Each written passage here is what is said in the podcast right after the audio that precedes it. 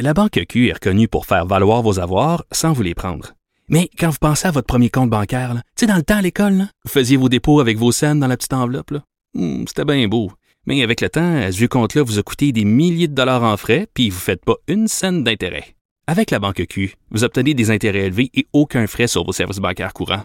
Autrement dit, ça fait pas mal plus de scènes dans votre enveloppe, ça. Banque Q. Faites valoir vos avoirs. Visitez banqueq.ca pour en savoir plus.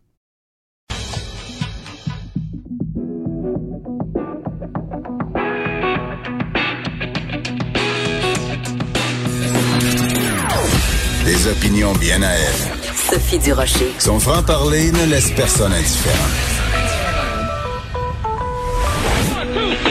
On n'est pas obligé d'être d'accord. Bonjour tout le monde, c'est Sophie Durocher. On est mercredi le 6 mai 2020. Écoutez, je sais pas si vous suivez un peu sur les médias sociaux euh, l'ancien ministre de la Santé et député libéral Gaétan Barrette.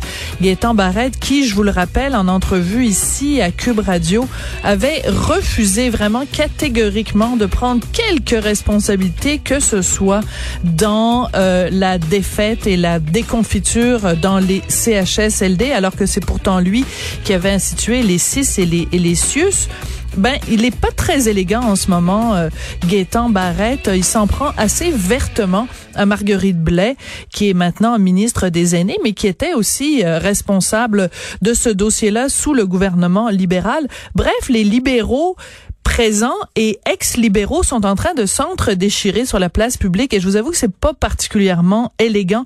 Gaétan Barrette qui a carrément traité Marguerite Blais de Ponce Pilate. Alors euh, ceux qui connaissent leur histoire et euh, leur connaissance biblique vont pouvoir euh, s'y retrouver.